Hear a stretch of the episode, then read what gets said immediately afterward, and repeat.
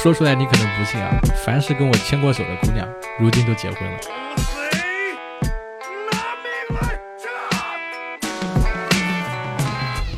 Hello Hello，各位活捉八师傅的听众朋友们，你们好，我是八师傅八匹马。哎，今天这期节目呀，咱们终于可以聊一些国际话题啊。今天咱们的主题是不一样的中年叛逆啊，间隔年。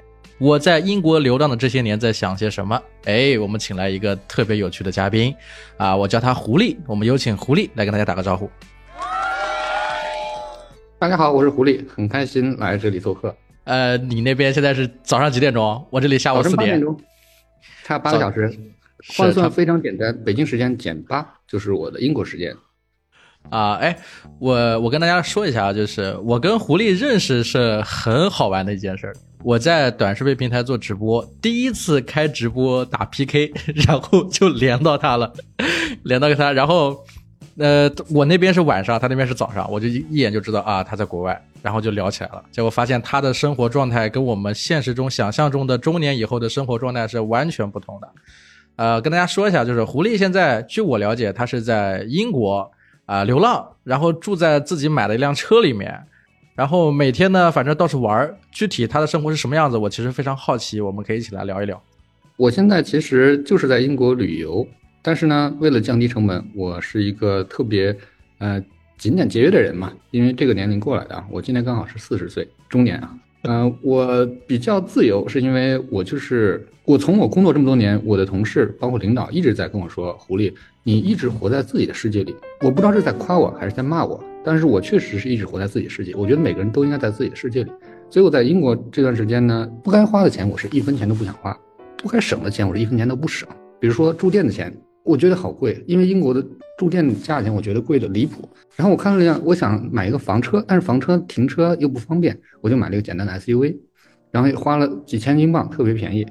然后我就住在车的后备箱里，不能说后备箱吧，是把后头放倒了，就是很平，像一个双人床一样。住店的问题就解决了。然后呢，吃的东西也特别特别特别便宜这边，因为如果你去的好时间点，我们中国叫做，比如菜市场或者是超市快关门的时候，有那些处理的东西。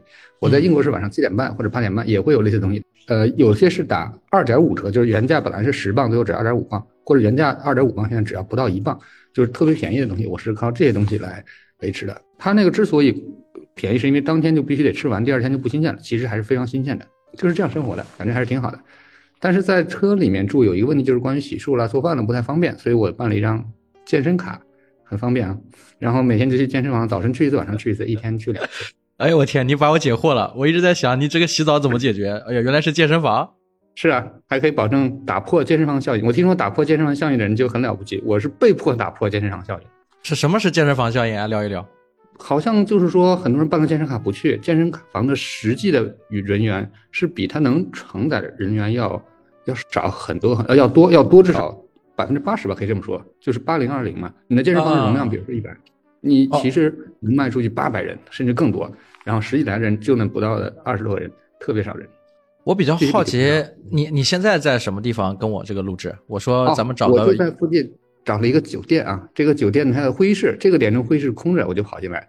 其实英国有很多资源可以用，比如各个酒店呢。大堂啦，很多这种，比如说图书馆啦，有很多这样的资源。本来是想在图书馆，后来图书馆他们早上有一个活动，活动是老外打太极拳，很新鲜的活动啊。对，然后他们他们嫌我吵，我本来是想我测试一下声音嘛，他们说不行，这边是安静。他们太极拳是那种放了中国那种音乐，然后好多人特别认真。我记得上一次我在那儿想上自习，然后他们在做那个瑜伽，OK。但是今天我们是要出声嘛，所以没办法，我就在附近找了一家酒店。呃，酒店这边没有人啊，然后很还是很方便的。哎，狐狸想想问一问啊，就是你现在这个状态，因为你一个比如说 SUV 的这个地方解决你的住宿问题，啊，健身房解决你的洗漱问题，那你你在这个目前英国哪个城市啊？我在伦敦，东伦敦，东伦敦。那在二零一二年的奥运会的运，相当于呃，如果你在北京待过，这个就相当于奥运村吧，水立方的附近啊。OK OK，那那我那我能了解一下，起初我们聊的时候，你是说在欧洲的打算是旅游的一个状态嘛，就是穷游的状态。那现在你你在这个东伦敦，应该说这个状态，我们听下来应该是已经很长一段时间了，大概有多长时间？我算想，从这是从今年六月份开始就一直在这儿，六月份到现在快半年了啊，马上十二月了。对，是的，是的。那这半年前在干嘛？为什么半年后在这里固定了？半年前在到处旅游，去了英国的很多的城市，包括最北边、最北边的贝尔法斯特，然后呢一直往南走，然后去了很多城城市，呃，雷丁，然后再往南康威，呃，去了那个叫 Land Ends 啊，相当于天涯海角，英国的天涯海角。嗯呃，我不知道中文怎么说啊。Land Ends 它那个地方就是土地的尽头，相当于就是特别偏僻的一个地方。都走过了之后，我还去了 Lake District，就是中文叫湖区嘛，英国的湖区非常美。嗯但是呢，那些地方都有一个问题，要不就是网不好，要不就是生活不便利。比如想找健身房找不到，然后我想找一个地方，就是想好好的去领略一下这个英国不同的地方。那个山里，我觉得和我在呃国内的山没有什么区别，虽然说更美一些，空气更好一些。但是呢，我现在这个地方东伦敦啊，伦敦东部一点的地方，我就感觉这里面就是整个这个城市里面就有一种感觉，就是每个人都是特别的多种多样的，就是你在这儿你感觉不到这是英国，你也感觉不到这是中国，你感觉到是一个很国际化的城市，因为你看到的人每个人都来自不同的国家，大概比例是中国人大概占一半吧，然后印印度人占四分之一，剩下四分之一就是黑人啦、或者是各个其他国家的西班牙人、意大利人，但是很少很少看到英国人，不知道为什么。啊，东伦敦，东东伦敦是是是伦敦桥在的那个地方吗？嗯、伦敦桥如果比喻成我们的天安门广场的话，东伦敦相当于东单这个位置吧，大悦城再往东边一点，可以这样理解。啊，我可以我可以理解。按说这个地方应该能看到很多这英国人呀。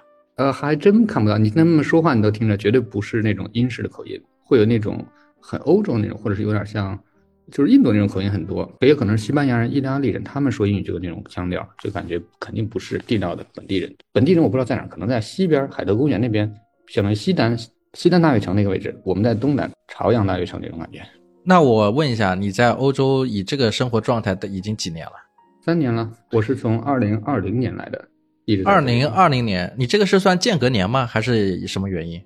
我其实没有想那么多啊，我其实没有说准备要做一个间隔年，但事实是好像是间隔了三年，这三年就是一直没有说稳定的工作，不用早九晚五，但是呢，每天有很多事情要做，因为我是程序员嘛，有自己的小项目会做，同时呢，我也算是一个编程老师吧，有些大学的学生他们讲课听不懂，人在国外上大学，百分之九十以上的人上课肯定听不懂的，嗯。不知道为什么，可能是我们的国内的教育跟国外有一个小小的脱节，具体细节我不了解，但是事实是这个数据听不懂怎么办呢？两个解决方案，第一个就是找代写，这是非常不好的啊；另一种就是像像我的学生，他们就想弄明白，国外老师讲不懂，我给他们讲明白，因为我我有十七年啊，现在十八年了，十八年的软件开发经验了啊，哎，然后我就可以把所有的问题都给人讲讲清楚，然后别的学生觉得讲得好，终于听懂了，听懂就跟着学校继续上课了，就不需要我了。然后他们会推荐他们的同学给我，也就是上你的课。我这啊么我这么听下来，你相当于是一个补课老师，专门补程序员先这个程序相关专业说是一个专业的计算机补课老师、教辅老师嘛。国内不我是说也有类似的课外，是是相当于是新东方吧？对我现在是自己单只针对国外的，因为国内是，那你那你现在是比如说发展了几个朋友，以是以公司的形式来做，还是还是一个人单对单啊？私教没有团队嗯，对你理解为私教是更精确一些，对，可以这么说。这是我的现在是呃一个爱好，我觉得挺有意思的，因为我觉得真正帮助学生，如果没有我那些学生，要不就是抄作业，要不就是找那些代写什么写手，要不就是辍学，真的有辍学的。那我这么那我这么理解，就是你的现在就是我们当时聊天的时候，好像你还没说到这一块儿。那我现在理解到，就是至少在目前这半年时间，在东伦敦，你可以通过给学生留学生补课，能够拿到一些生活费用，可以这么理解吧？对对，但非常不稳定啊。比如说最近是刚刚兴起的业务啊，因为之前其实没有的。最近快期末考试了，很嗯很巧很巧很很巧，之前很久很久的一个朋友给我推荐的，可能他的朋友在国外有留学的一些事情，然后就问怎么办。他说：“哎，这儿有一个程序员比较靠谱，讲的也比较。我我想起来，我有个我有个表弟在英国，好像是在英国上学，他也在做类似补课的这种业务。回头我来哦我来跟他我来我来问问他能不能给你安排安排。好啊好啊，没问题，欢迎欢迎，非常感谢。有时候就是多个朋友多一个信息很重要。哎，不是我，我还是想多了解了解。那前几年你是三年时间嘛？前几年你是在欧洲哪些地区游玩呢？是偏前偏几年一直、一直是在英国，我在呃很很多年前嘛，我之前还是在亚马逊工作呢。当时是有一个国庆节，我当时是报了一个北欧的一个团，把北欧都游了一遍，唯独没有游英国。我这次来就是专门想把英国游遍。啊？那你来英国这个游玩穷游的时候是一个什么状态？还是一样开一个车到处跑吗？还是呃不一样的地方？还真没有，我我就是背着一个包，也没有什么行李，直接就到英国了。当时只是过年嘛，二零二零年的过年，我就想在北京过年太冷了，我我看很多人说到南方去旅游，然后我看到南方的机票好贵啊，结果到英国的机票才两千块钱，然后我就直接飞到英国了。到那儿以后，本来是想待三周就回去的，结果有一些特殊原因，航班就被取消了，不知道为什么。然后我就一直留在这边了，所以没有什么计划。我是一个做事情计划不是特别强的人，我是一切就是顺其自然吧。我觉得一切都是最好的安排。那你有想过，比如说现在回国吗？没有想过。其实我觉得现在回国的话，也算是给国家增加一些负担吧。每多一个人，他不是多一些手续嘛？我觉得我一个人在英国也相对轻松一些。啊，就是还是还在这种有利的状态，还没玩够，我可以这么理解吧？嗯，也不能说玩没玩够。我其实我现在心态，我觉得我在哪儿都可以玩起来了。有句话就这么说的：说一旦你找到自己想做的事情，你每天就是做的很开心，那你就不觉得每天想在工作。我就觉得我现在就是一个状态，所以我要回国的话，也可以继续保持现在的状态。但是我就是觉得很难回到就是出国之前的那个时候的我了。我觉得这三年对我有很大的变化，就是我在看事情，我会从一个更客观角度来看待事情。之前会很主观，我觉得我今天一定要做什么，一定要做什么。现在我觉得这件事如果能做好，那就去把它做好；如果做不好的话，就是比较佛系嘛，就是你想怎么做，你都控制不了。比如我想玩，我在这里玩；我想回国，也可以回国。但是我仔细分析一下，我觉得还是先不要回国，等大环境好了，现在我们要多做的手续都取消，不用再做的时候，我就可以回国了。那我想问你一个问题啊，就是，呃，你做了十七年的程序员。在这十七年里面，你是通过什么原因让你想清楚了，就是你要去过不一样的生活了，跟以前的这个生活再见？嗯，其实之前有很多苗头啊，因为我知道我很多同行也出了很多的事情，是因为工作过度对身体有一个很大的伤害，甚至失去生命。我觉得人这一生其实真的不容易。我记得当时有一个这么想法，就是说有什么好的设备，你要想买的话，越早买越好，不管多贵，不要攒到最后，因为你买所有东西其实都是租的东西。你租到多少年？假设你能活一百岁，你从零岁买，那也只能用一百年。如果这个东西一万块钱，你如果买的越早，相当于一天才呃就是一块钱嘛。如果是一百年的话，一年才一块钱，是非常值的。这样算完以后就是年租嘛。如果年租一个东西一年一百块钱，那如果一百年那就一万块钱，这样算。所以我就觉得，如果一个人在一个地方做了很久，这个事情我能一直从头看到尾，我在想是不是能做一些改变。有句话这么说的，英文就说，呃，如果你想进步，你就要找到。你身边最优秀的人，然后试图去给他打个下手。当你发现你是周围最优秀的人，你就要换一个新的地方。所以我就是想，我觉得我应该换一个地方，因为我在一个地方工作太久了。然后我觉得我的能力其实是可以独当一面的。而在之前的公司嘛，之前在 Amazon 呃亚马逊，每个人每天做的事情螺丝钉，他要保证系统正常的运转。嗯，所以呢，我想做一些很好的事情。所以我当时其实也出来做了一些小的创业公司，然后也是做了一些小的 APP。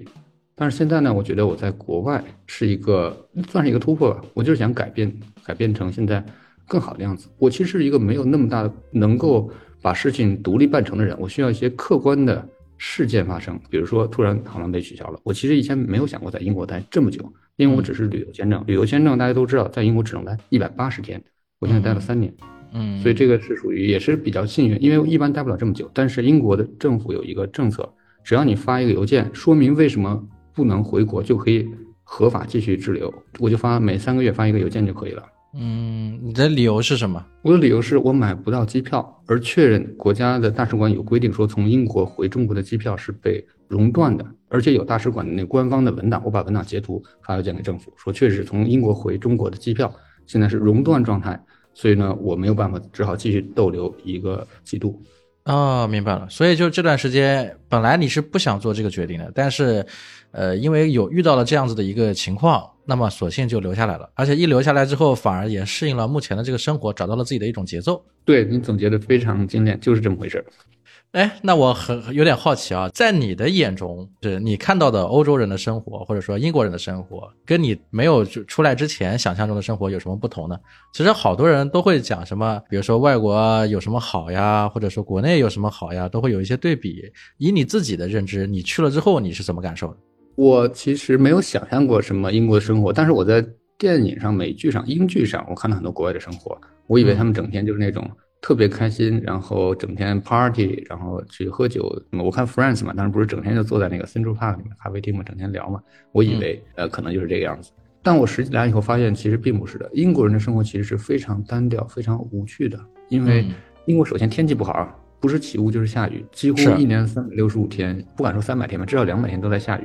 嗯然后他们就白天就不能去做什么太多的活动。然后呢，他们的很多东西是室内的，包括比如说滑雪啊，我上周还去滑了一次雪，滑雪是一个室内的滑雪场。对啊，我很喜欢滑雪的。呃，在国内最好是那个崇礼，当时玩的真好。然后我想在英国是不是也能玩这么好？结果去了以后大失所望，那个滑雪馆太小了，比我们鸟巢都要小很多。我没在鸟巢滑过雪啊，但是英国那个它是没办法，一进屋子是一个大冰箱，你想冰箱能做多大？从上面滑下，最多不到一分钟就能滑下来。我之前在崇礼从山顶滑下来是半个小时啊，那是咱们国内特别自豪的滑雪场。嗯从山顶滑下来，坐缆车上去。英国这个根本就没有缆车，就吊吊着一个棍儿，坐五分钟上去，然后一分钟不到滑下来。所以总体来说，英国的设施并不说比中国好多少。英国人的生活也很无趣啊，他们平时干什么？好像就是去个酒吧。然后呢，我没去过酒吧，但是我能看到，就是我去街上走着，能看到一个个酒吧门口好多警察在那儿站岗，好多人排着队，就准备想进去蹦一蹦，还是怎么跳一跳，还是啊，对电影电影里面好多这种情节。呃，对，这个和电影是一致的他们还挺开心的啊，排那么长的队，我就不能想象我要排那么队，就为了进酒吧里面去喝个酒什么的。嗯，但是是人家的生活态度。然后英国人还有一些生活方式，就是他们他们就是喜欢那个看书，这个是让我觉得挺好的啊。就是你经常看到会街边会有人坐在那儿，就是不像我们玩手机啊，他们拿着一本书，或者你在酒店呃门口时候，你看到前台吧，比如我看到前台，他们就是有人坐在那儿等等的时候，他们拿一本书，或者在机场在飞机上，我们是玩手机，他们在看书。但哎是现在看手机的人也多起来了。就是你的印象中是他们看书的更多，看手机的相对要跟国内比起来要少很多。那他们的这个互联网这个带宽怎么样？信号强不强？还是说他手机好。我举个例子啊，特别好问题啊。嗯带宽在国内的话，我是字幕组的，所以我经常下蓝光电影的时候，在国内最好一秒钟能下到五兆，很了不起的，在英国是轻松到达十兆，所以英国的互联网环境是非常好的。嗯，这么好的互联网环境，为什么他们手机玩的少呢？看书多呢？我其实原因我没有深究，但是我感觉国外的人之所以看书，是因为自己生活太单调了，他们想从书中寻找一些多种多样的生活吧。啊，所以寻找更多的一些生活上的、思想上的想法。还有原因就是互联网的发展和网速其实没什么大关系，和人口密度有关系。国外是地广人稀的地方，人都没有，哪来互联网啊？所以你说你看不到什么正经的英国人。对，可以这么说吧。看到人都是很难捕捉到那些全球各地来的留学生来旅游的，像我这样的，还有也可能会有英国人，但是我没有把他们识别出来，很难碰到。哎，那我想问一问啊，你有没有比如说这两年交到什么本地的朋友呢？他们有跟你交流过他们的一些看法，或者你有发现有什么印象特别深的故事可以分享吗？我是在大概半个月前吧，我在地铁站啊，英国的地铁站呢，一般都会有一架钢琴，嗯然后我在那儿弹钢琴，然后碰到一个英国的小伙，他也喜欢弹钢琴，然后他就给我分享了一些他的故事。啊。钢琴就是很多人捐出来的钢琴，公共的场合会有一个钢琴，然后听到有人弹，然后他们弹完走了，我也在那儿，谁都可以弹。弹了以后，然后有个英国的一个小伙啊，呃，我之所以他知道英国，就问 Where from，这是特别礼貌的用法嘛。然后我说我来自中国，他来自英国，然后他就分享说他现在是辍学了，嗯，二十来岁，然后他觉得大学里面他学不到东西，然后也跟不上，然后也觉得不喜欢，他就直接辍学了。然后他出来就是想到处去做一些自己想做的事情。然后呢，比如说他在学中文，他他为什么会想想到学中文啊？按说国际上对中文其实没有什么特别好的材料教材。对，他是有一些中国的朋友，然后给他讲了中国的这些互联网的一些世界，他觉得这是一个趋势，嗯，所以他在学中文。他叫 George Stone，他的那个 last name 是 Stone，就石头嘛，我们中文翻译成世通嘛，这是很很霸气的名字啊。乔治世通，George Stone。嗯然后看他上周还给我发消息讲，他说，呃，他想学普通话，用拼音打的啊。对，他说，Hey Hey Mike，what's going on？呃、i was wondering if you would be free soon. I'd like to expand my 普通话。这是跟我发的微 WhatsApp 消息啊。呃，Mandarin，然后对他想学普通，他分得清普通话、广东话，他没有说 Cantonese，说普通话。对他，他其实想说 Mandarin，但他想 show off 一下，老外刚学的中文。嗯，然后他呢，他经常呢就是一个人，然后到处去去，比如弹琴，然后他在学一些音乐，然后又学一些怎么打游戏。他可能听中国人说怎么打游戏可以挣钱，他是想跟中国人一起学习打游戏。我我可以理解为他可能是一个网叫网瘾青年，在电竞上面跟中国中国的网网民一起玩的。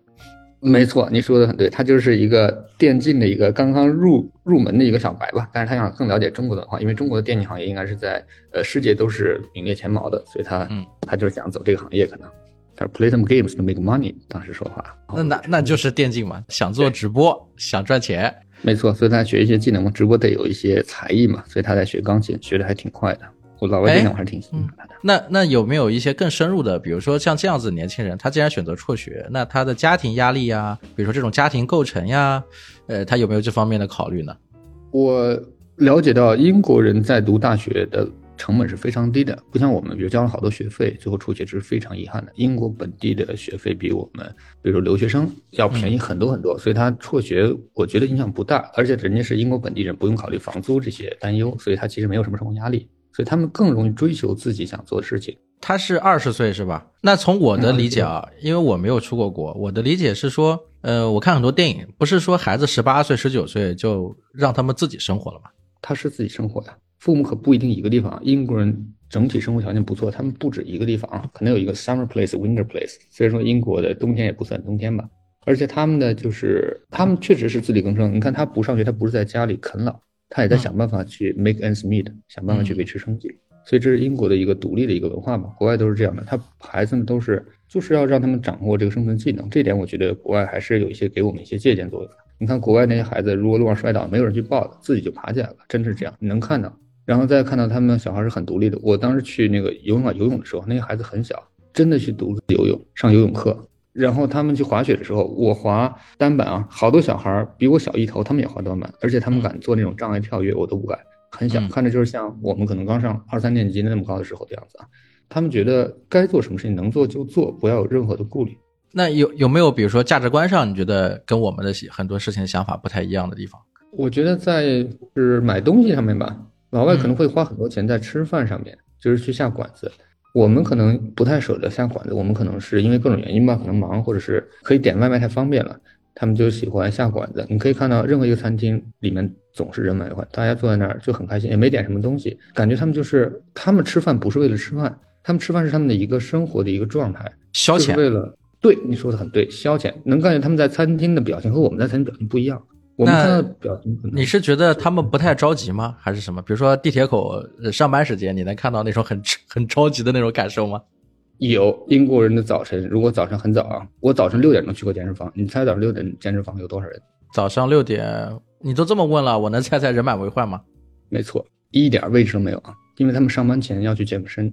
上班前健身，早上几点钟上班啊？八点钟。他们是八点整就一定要到公司的。八点整到公司，六点钟全部去去去健身锻炼身体。对，健身半个半个小时，然后洗个澡，一个小时结束。健身半个小时还真不够，他们健身一天就至少一个小时。一个小时在家洗澡，洗澡路上赶路，全加起来真的得提前两个小时去健身房。六点钟就去，起得那么早，那下午几点钟下班呀？下午是五点下班，八到五啊。我们是早九晚五，他是早八晚五。哇，这个生活习惯跟我们完全不同啊！这你是怎么理解的呢？你觉得他们是你在健身房看到的是年轻人吗？是中年人吗？还是老年人？都有，其实老年人相对少一些啊，主要是年轻人，年轻人、中年人都有。就跟我、啊、就是有有固定工作的中年男性，基本都是六点钟。那女性多吗？嗯，一半一半。其实按照你这么说，其实我觉得打破了我的一个想法啊。这个健身好像是他们的一个一个很很普遍的习惯。你有去过其他健身房吗？有观察到这种吗？或者老外喜欢运动啊什么？至少两个，老外是很喜欢运动的，而且老外健身房，你看他们的练的方法和我们完全不一样，感觉他们很专业。就是整个从装备上来说，他们肯定会穿着非常专业那种健身的装装备，比如说那种 T 恤，然后那种紧身的那种短裤，然后就是头上绑的那些擦汗那些袋子，就感觉人家是认认真真来做一件事情。那比如说那个年轻人呢？年轻人他们也有这种状态吗？他们要上学呀。年轻人不会在早晨去啊，我晚上也去过，晚上年轻人可能会居多，更更年轻啊，你看着特别小的孩子，包括一些可能小学生你能看到也会来健身房。呃，这种生活状态是什么？是因为他们生活节奏没有没有那么大嘛，没有那么多压力嘛？可是听你听上去说，工作八点钟也要赶地铁，也要开车，也要赶路。我估计是因为打卡，他们不想迟到。但总体来说，英国的这个工作状态还是挺轻松的。我看不到太多工作，但是你至少在商场能看到一售货员的工作，他们工作真的是很认真的，就是他们给你在服务的时候，你感觉他们是为了把这件工作做好，而不是说为了应付工作，他就是很开心的，真的很友好。他说你好，他就是真的是在说你好。那比如说礼拜六、礼拜天呢？礼拜六、礼拜天一般都是休息状态，那服务业也休息吗？服务业真的很轻松啊，礼拜天他们是十二点才上班啊，你去早上不开门，十二点才开门，然后下午四点钟就关门了。对，这是人家礼拜天，真的叫礼拜天。为什么要去做礼拜？为什么叫礼拜天呢？人家早晨好像要去什么教堂什么地方，我我我不懂啊。但是人家礼拜是真的要做礼拜。那那按照这样的说法，也就是礼拜六、礼拜天是礼拜六这样子，礼拜天这样子，还是只有礼拜天这一天？只有礼拜天，礼拜六呢还是正常的，其实，所以还是比较辛苦的。他们感觉像是单休，但是他们在说什么，号称要准备三休，三休。就是四五六连休三天，说有些行业开始这么执执行了，我也不懂啊，但是有新闻是这么说的，啊，哎，那我们聊聊英国女皇逝世的时候，你你是不是有感受到有什么不同呢？有啊，大家是首先所有人都知道，包括很小的小孩都知道，英国出了这么大事儿，然后商场里所有的那个广告全都是女王的照片，卖花的地方是免费向大家送花的。我当时还去领了一束花。我去超市结完账，人说那些花你可以拿一束走。他们是特别认真的这个事情。这个这种氛围大概大概有多长时间？一周吧，至少一周时间。那在这段时间，比如说你在英国有没有感受到你的生活受到一些影响呢？因为我看好多人在提什么暖气的问题啊，呃，什么经济问题啊，像这些，你有感受到吗？我其实完全没有感受到暖气的问题。我是觉得有点太娇气了。英国是没有冬天的，最冷最冷时候，现在中国应该是北方城市，现在应该是几度了吧？英国现在还十几度啊！啊，那跟我现在这边差不多，我这边现在十六度。啊，对，这儿也是十九度，其实最冷也就十度，不可能到几度啊。也就是它冬天也不会特别冷，不可能冷的。什么暖气的问题，这都属于那些人，我觉得他们是太娇气了啊！十几度都要开暖气吗？我觉得你给我破除了一些很好的东西，就是我我们这边啊，经常会看到一些短视频的博主，他们一直在说这个暖气问题呀，冻得直哆嗦呀，如何如何呀，特别是一些在英国的一些博主，他们在讲这些问题。那按照你的理解，也就是这种生活状态，温度就最低也就是十度，根本不存在，除非你是真的很娇气，那这个反而有一点故意的原这个原因。对，我觉得是这样的。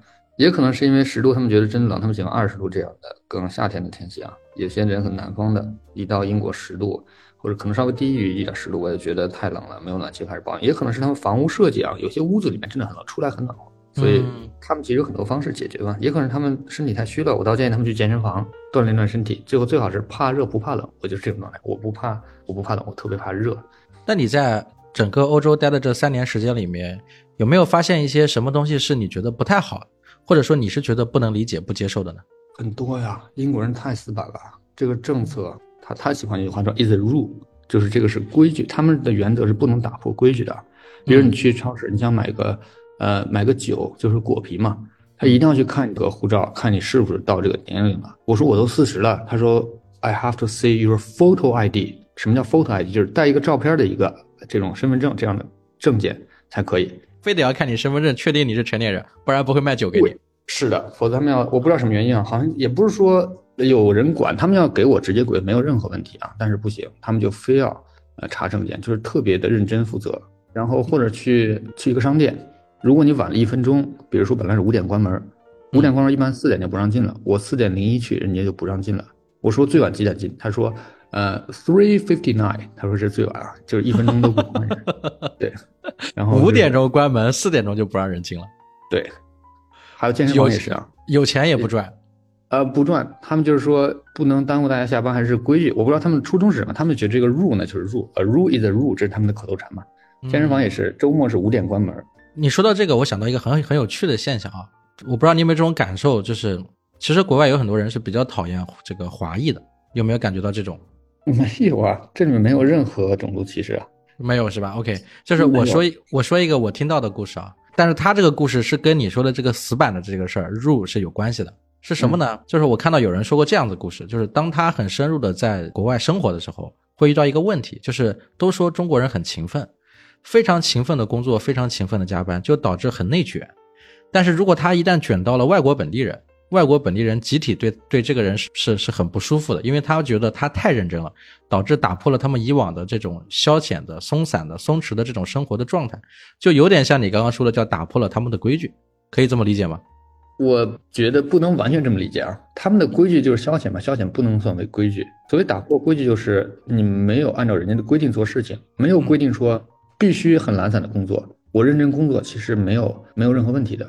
对吧？除非规定说你不许特别认真工作，我认真工作，那就是我 break the rule，我打破了规矩，那我要承担责任，对吧？那比如说加班呢，更努力的跑业务啊，更努力的做做做别的事情呢？比如说更努力的做公司没要求你做的事情那这个我其实没有发言权，我没有经历过这种就是有什么业绩压力要去各种跑销售这样子。但是我理解的啊，如果你在一个公司，其实不光在国外吧，在国内也会有这样的冲突的。你做太认真了，你让别人不舒服了，本来大家都很开心。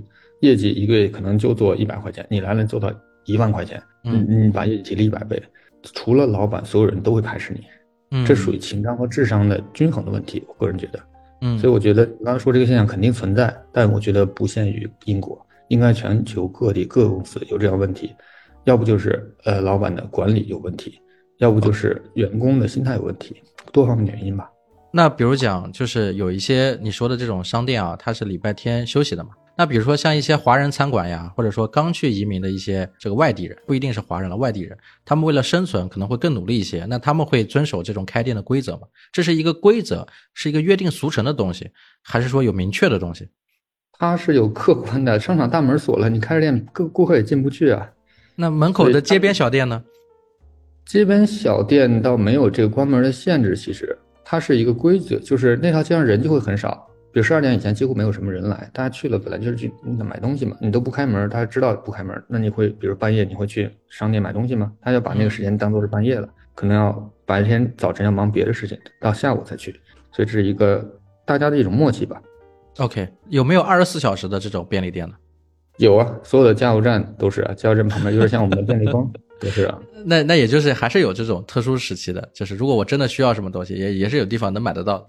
有有很多这样便利店，类似于便利蜂，像那个超市，就是晚上二十四小时营业超市有很多的。那我们来聊聊你的这个生活啊，就是你以你目前现在这个状态，你大概是想着怎么来怎么来过？因为现在不是十一月，咱们录这个节目是十一月中旬嘛，再过一过到十二月份，不就是过节了嘛？就相当于是这个老外在过年了嘛？在这个状态里，你有一些什么样的计划，或者你现在打算怎么来怎么来生活呀？我其实想在英国读个书，嗯，因为如果读书的话，我就从旅游签证可以转成学生签证了。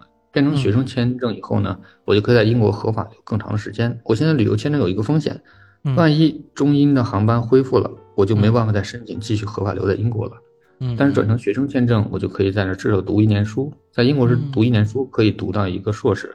或者我可以直接申请博士，申请博士呢是四年时间，但这四年呢是会给你发工资的。读博士呢就相当于是找了份工作，但是工资不高，可能就是两万英镑一年，两万英镑相当于乘以八，十六万嘛，年薪十六万，然后四年之后就是一个博士的学位嘛。以你现在的状态，是打算申请哪些专业？计算机啊，肯定是我就是只会 只会这个专业。呃，那你现在是在考试吗？我在准备雅思，我是想把雅思考高分啊，在国外考雅思分数可以高很多，据说，呃，八分什么的都是很可能的。在国内的话，很厉害的学生可能考完雅思就有六分、七分的样子，因为他们在压。在英国的那个考试呢，就是很认真的，该多少分就多少分。但是国内喷卷，我不知道具体什么原因，但我知道我身边很多很优秀的人，雅思成绩都很一般，因为在国内考的。嗯，所以我是想把这个国外的考试先做一下，这样考的高分的话，我再申请好学校可能也会有一些帮助吧。这是将来的一个计划，当然也可能有特殊情况，就是万一哪个公司就是愿意接收这种旅游签证人，能给你转成工作签证，那我可能也考虑直接在英国先找工作，先稳定下来。因为确实国内现在形势有问题，就是我现在回去的话，肯定是有增加很多那个成本嘛，给国家也增加成本，给我自己也增加成本，所以我先在英国稳住。我预计再过一段时间吧，等国内恢复到二零二零年之前的状态，那我就可以考虑可能就回国。但是呢，既然在这儿，既来之则安之。那你这个工作的话，能不能跟大家聊聊？你在这中间的时间里，有考虑过找一些兼职呀，找一些正经的，就是那种全日制的工作吗？有啊，我是到处找啊，但是一听说是旅游签证，大家都不敢雇我呀。我也投了很多简历，想做一些程序员的工作，我肯定是 qualified 的，那些面试我肯定很轻松可以过的。我都做过面试官，然后我去面试程序行业，很轻松的。但是人家说是政策，老外是特别就是死板的，他的规定。必须得是 graduate，就是你必须得在国外学生签证毕业以后，你可以应届来入职英国的大公司，也是英国的一个产业吧。比如在英国留学一年学费大概是人民币二十到三十万，嗯这个钱是给英国政府挣的钱，等于说我们花钱来养着他们。嗯，留学生都是在养着英国的，所以英国的经济虽然很差，但是能维持现状。所以呢，你没有走这个，没给人交这个学费，人家是不能让你在英国安居乐业的。所以旅游签证是不允许工作的。啊，你这个说的说法，我之前也听很多人在讲。那英国它这边不是一个移民国家是吧？英国还真不是移民国家，不是说你走个移民就能移民过来。英国是比较严谨的，他觉得你要想成为国家公民，你不能说花点钱走个手续就移民了。移民可以是加拿大或者新西兰，这些是移民国家，英国真不是。那那比如说这些学生，他们可能比你稍微好一点啊，他们是学生签证，可以待一年时间或者几年时间。那学生签证结束之后，他们也没有办法留在这里，是需要找工作才可以的，是吧？他们有一年的时间找工作，这一年的时间如果找到了，你就可以留下；如果找不到，你就只能再读一个书，他们叫二硕嘛，先读个硕士，又读个硕士，可以这样。他们就是想留在英国，就这么操作。如果实在不行呢，只有回国了。当然，有一些人就是愿意回国，他就在英国读了一年书，算是镀了一层金，再回国很有优势。那我们说到你自己啊，像你现在这个状态，你在英国有其他的朋友吗？比如说你认识的中国的朋友，或者是国外的本地的朋友？都有吧，偶尔会碰到，比如健身房会碰到一些人，就聊嘛，就是为什么会健身，然后说你这个动作应该怎么做会更好。我碰到一些就是拉夫堡的一些朋友啊，他们是拉夫堡，呃，是全球体育专业第一名的，他们就学体育管理嘛，他们特别懂健身，所以呢，我其实还是跟着几个中国留学生嘛，跟他们一起练嘛，然后感觉确实自己练和有专业指导是完全不一样的，就是有专业指导你会省很多时间，少走很多弯路。我好奇的是，那你基本上你的生活还是一个比较比较简单的生活，就是没有说跟很多不同行业的人有过一些交流或者交集。嗯，对，你说的很对，可能就是留学生或者健身房的这些人，因为我没有机会去接触太多的外面的人，我也不是对外，我是程序员嘛，我是跟电脑打交道的，能认识一些真人已经算是突破了。你之前不不怎么跟人打交道吗？你这几年，这这十几年，那我十几年就是工作同事吧，然后可能去打羽毛球认识一些人，属于我不会主动去认识一个人。有些人很厉害，就是社交牛逼症，我是属于有点社恐，我不会主动去跟人搭讪了或者认识朋友，就是别人想了解我、认识我的时候，我会去只跟他交流。如果我周围人都是特别社牛的人，那我可能会朋友很多；如果我周围人都跟我一样，那我就是朋友，就不会有什么变化。所以这属于比较被动的一个状态吧。也就是这么多年来，你一直都是一个呃生活比较简单的一个状态，没有什么特别具体的社交。那也之前也没有什么特别好的兴趣，就是生活上的一些，比如说有的人喜欢去钓鱼，他可能会有钓鱼的那个圈子；有的人可能喜欢打牌，有打牌那个圈子。我其实喜欢打牌，但我打的不是那种牌，我打的是德州。有时候会跟留学生他们一起，他们说哪天有德州，要不一起来，那我就一起去玩呗。感觉他们玩的还是挺有意思的啊，主要是考验人嘛，看每个人的表情，再猜到底压多少注，挺有意思的。其实我还觉得跟人社交还是挺开心的，因为你能够有一些完全不同的经历，你会跟别人学到很多很有意思的想法，你会听到很多很新鲜的事物，所以我觉得社交还是挺必要的。那你比如说，那你家里人怎么看待你现在的生活？我家里人就是觉得应该是想做什么事做什么事情，一定要开心，只要开心，一切都好办。不好意思啊，这是火姐啊，嗯，有点吵。对，英国是火姐，我可以说一下，特别吵。呃，那除了上学之外，你比如说你还有没有一些更实际的一些计划或者想法呢？我其实想找一个就是能够很稳定的在线的一个工作，这样的话我可以持续这个旅居的生活。比如说，我想找一个那种支持这种，比如远程办公的公司，因为英国一般是我了解到，一周你得去公司三天，剩下两天你可以远程在家办公。嗯，我想找一个就是可以一直远程办公的，而且不一定非得坐班的，就是给你一个时间，你按时把项目做上交上去，你就可以保证你继续的时间自由。我想找一个这样的工作，不管哪个国家的工作啊，只要在线就可以干活的，这样就可以保证我就可以去在不同地方去做不同事情，而且还不耽误工作。我比较好奇的是，你比如说你在亚马逊也待过，呃，一些创业公司也待过，也就是说国际公司你也是待过的，也就是不局限是国家，而是说只要是能够用到程序相关的，跟你专业相关，你都是可以的。没错，啊、那目前我们国内没有机会吗？之前在国内有一些业务往来吗？国内的业务好像不允许啊，除非特别特别小的创业公司可能允许，但是公司的呃整个发展的形势不好，所以我之前其实也是有这样的经历的，但是最后这些公司因为各种原因都是宣布结束了，所以呢还是得找国外的公司，因为国内的形势可能受各种因素的影响吧。中国的很多公司是靠人撑着，如果人有变化，比如说餐饮业，那整个公司就没有了，对吧？但是中国的人又很容易受各种外界或者客观或者主观的影响。嗯所以，我个人觉得，在中国想找一样公司的话，稳定性会差一些。当然，也可能过一段时间，突然所有政策都好了，那就会很很乐观。但是现在短时间之内看不容易。所以，我想有没有可能在国外？因为国外的人是这样的，老外是这样：你要把东西做好，只要按照规则走，你把他的所有的游戏规则满足了，你做出来东西，人家就是认可的。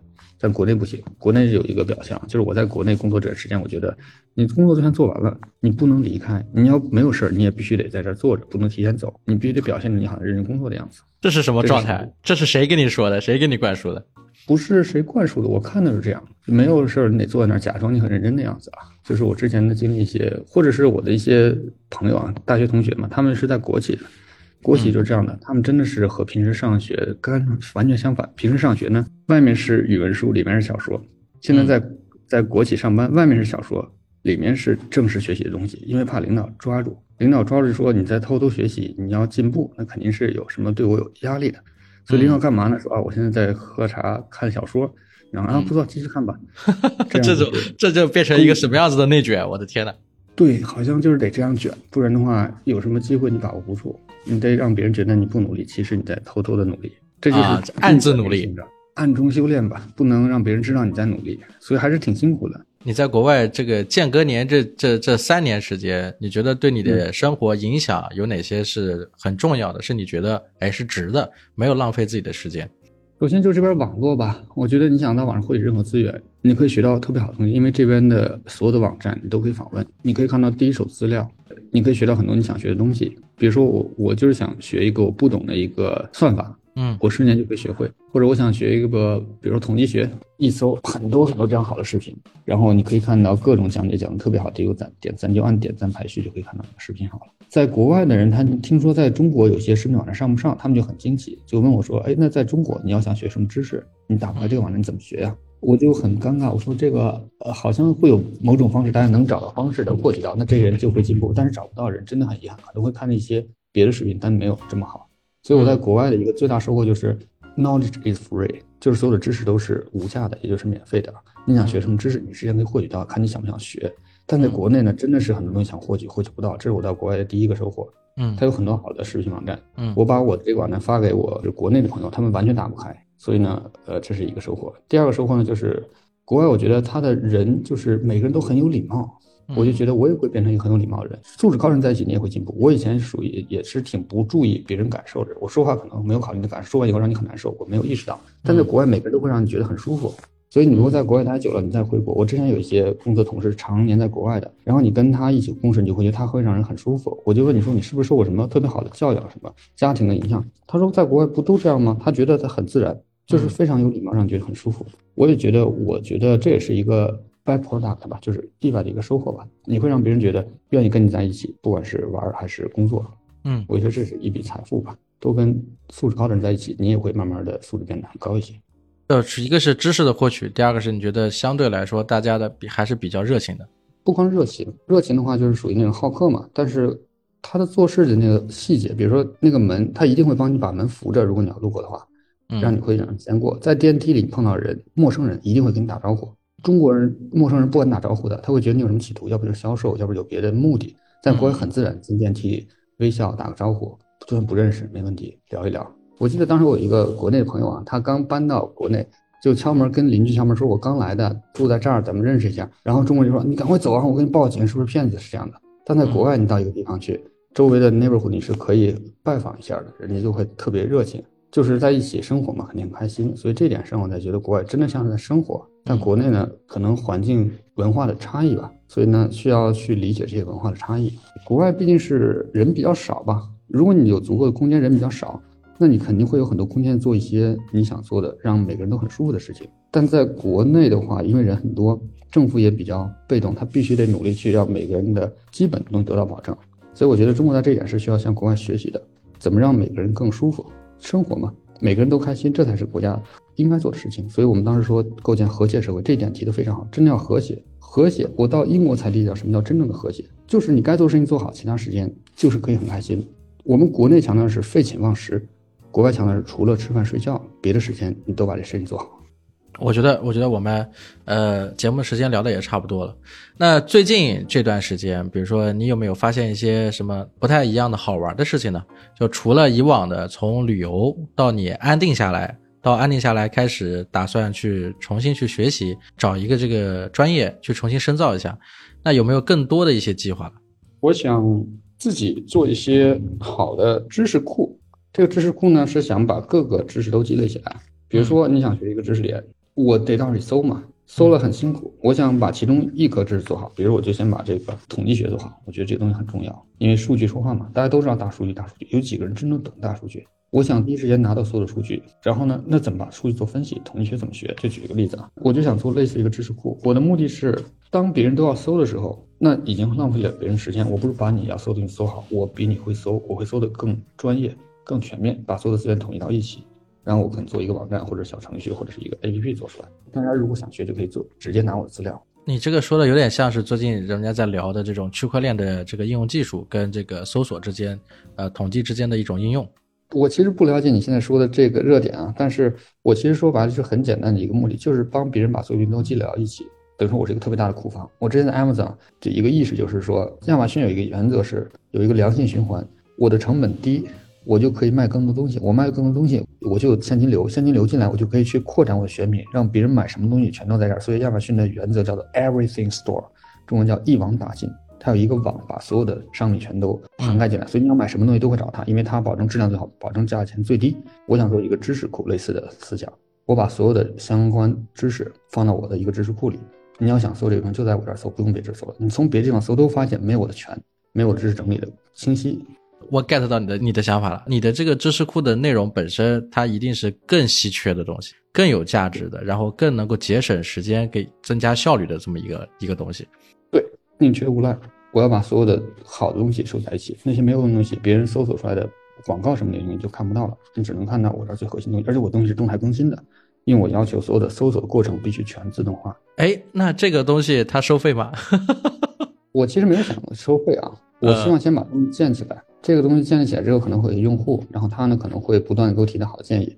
如果他觉得有价值的话，我可以给收费用户一些更额外的好处。我可以了解用户到底喜欢在哪些方面做知识付费，其实就是知识仓库、知识付费嘛。知识付费的源库在哪？我把这个库建起来，让别人眼见为实。是不是还有一些共创的理理念在里面？对，有共创理念，但是我要严格把控共创的这个质量。比如说 App Store 啊，苹果这个应用商店，它其实是共创的东西，但是人家有审核的机制啊，你不能随便这个东西都放上去啊，你不能说它有重复东西啊，必须有很人性化设计啊。我倒就没有考虑这么远，但是我想先把这个东西做起来。我想什么展示形式能让每个知识让每个人看着更快，就是想做一个一键就完成的东西。就像人工智能当时说这个东西好像很火，但是很多人不会用，所以有一些 AI 行业的大佬，他把这些人工智能产品变成一个商店，你可以在商店里买各种人工智能包，比如语音识别包，比如手写识别包，买完之后你的产品就可以实现这个功能。我呢是不是想针对公司？我想针对个人，我想学什么知识，我给你做一条特别清晰的一个，等于说电梯吧，我做一个电梯，你做好电梯一下到楼顶，否则你得爬楼梯。我觉得你这个想法很好，甚至我觉得跟你在旅居国外的这些年的一些经验都有关系，包括你现在接触到了更多的以前没有接触到的一些不同的经验。对，是的，比如超市很多东西，你看它有个东西叫做预制菜，国内好像也有啊，国外一直有啊，拿回来往烤箱里放几分钟，拿出来就可以吃。你拿袋子打开，然后往盘子里一倒，然后一挤沙拉酱就可以直接吃，这是现成的东西。我觉得这种理念很好，因为你在准备食材的过程，我很喜欢做饭啊。我做饭的时间百分之八十在准备食材，实际下锅就那百分之二十时间。那如果人家帮你把百分之八十都做好了，做得更干净卫生，然后做得更好、更更快，又省时又便宜，那你干嘛不去这么做呢？我想把知识这一盘也做成这样，我把所有的知识准备好，你需要什么自己拿，做成自己喜欢的菜。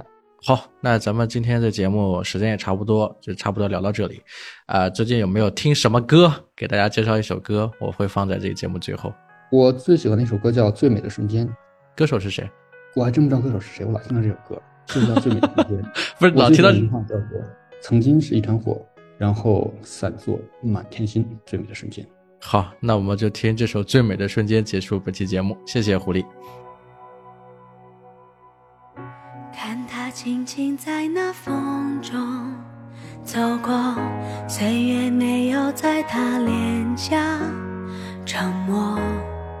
我们曾在这儿一起分享你的快乐，哪怕一路风雨他都不说。你曾坚定向前，我还夜里的寒冷，这是你的温度。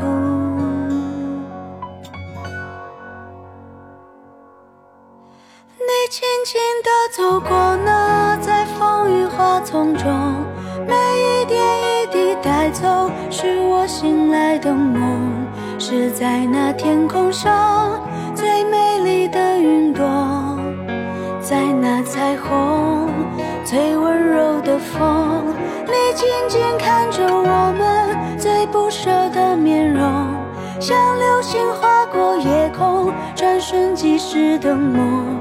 是最深情的脸，在这一瞬间，在遥远天边。